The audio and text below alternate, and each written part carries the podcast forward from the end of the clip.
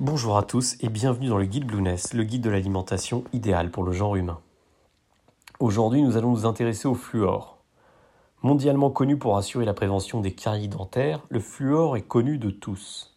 Disponible sous forme de comprimés à avaler pour les plus jeunes, de dentifrice pour les plus grands, voire de compléments alimentaires pour les personnes âgées, le fluor se consomme ni trop peu ni en grande quantité. Voici quelques éléments à savoir sur ce sujet. Le fluor, c'est un oligoélément indispensable à l'organisme que l'on retrouve essentiellement au niveau des os et des dents. Cet élément chimique présent dans tous les dentifrices participe notamment à la constitution de l'émail des dents. Alors pourquoi notre organisme en réclame-t-il? Il est recommandé pour plusieurs raisons. D'abord, il assure la solidification de l'émail et une bonne minéralisation chez les enfants.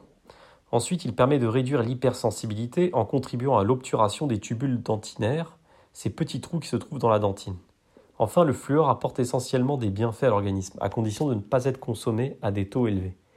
De plus, il est facilement accessible car présent dans la plupart des eaux potables, des dentifrices, des rince-bouches et certains produits dentaires. Avec le phosphore et le calcium, il participe massivement à la constitution des dents, du cartilage et du tissu osseux. Les apports journaliers recommandés en fluor sont d'environ 2 à 2,5 mg par jour. Quelle alimentation privilégier pour assurer un apport suffisant en fluor?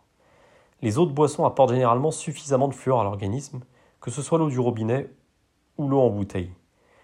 Mais une alimentation riche en crustacés et en poissons assure également un apport riche en fluor. Voyons tout d'abord les eaux. Les eaux les plus riches sont la Saint-Yor, la Vichy-Célestin et la Saille-les-Bains. Attention à ne pas en abuser, il y a certains moments clés de la journée où il est judicieux d'en boire. Ensuite, les aliments riches en fluor. Dans une proportion bien moindre, on retrouve du fluor dans le crabe, les crevettes ou encore les maquereaux. Alors, quid du dentifrice sans fluor? La question fait souvent débat. Après la découverte des bienfaits du fluor pour la santé, plusieurs produits ont été systématiquement associés à un ajout de fluor. On en trouve désormais dans les eaux de boisson, dans les sels et dans le poisson. Toutefois, une teneur élevée en fluor dans certains produits d'usage quotidien pourrait provoquer la fluorose, un excès de fluor. Aussi, l'utilisation de dentifrice sans fluor est de plus en plus recommandée par un très grand nombre de scientifiques. Est-ce que le fluor peut nuire à notre santé? Puisque nos dents et notre squelette constituent de bonnes réserves en fluor, les risques de carence sont très faibles.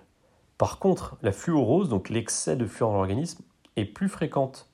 Selon l'OMS, la dose à ne pas dépasser pour éviter tout risque de fluorose est de 0,05 mg par jour et par kilo de poids de corps tout, apport confondu. Donc un excès de fluor est souvent source de problèmes squelettiques ou rénaux, et la fluorose se manifeste généralement par l'apparition de taches sur l'émail des dents.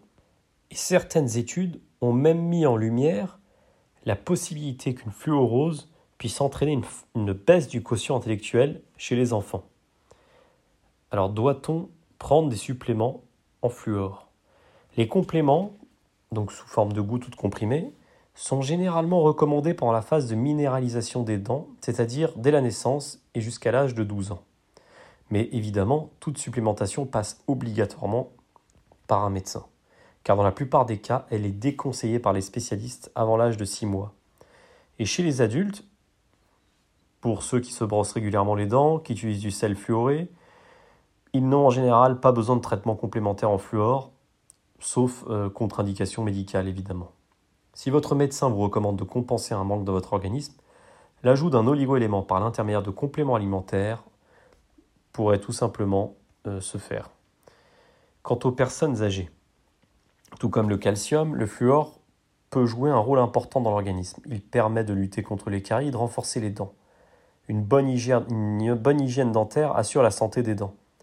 Toutefois, avec l'âge, les problèmes dentaires peuvent se multiplier, comme des caries, une inégalité de la mâchoire, une sécheresse buccale, des maladies dentaires, de la perte ou du noircissement de dents. Il convient de surveiller très tôt le taux de fluor chez une personne âgée car certaines maladies sont souvent causées par des caries non soignées. Ce sera tout pour le fluor. À très bientôt dans le guide Blueness.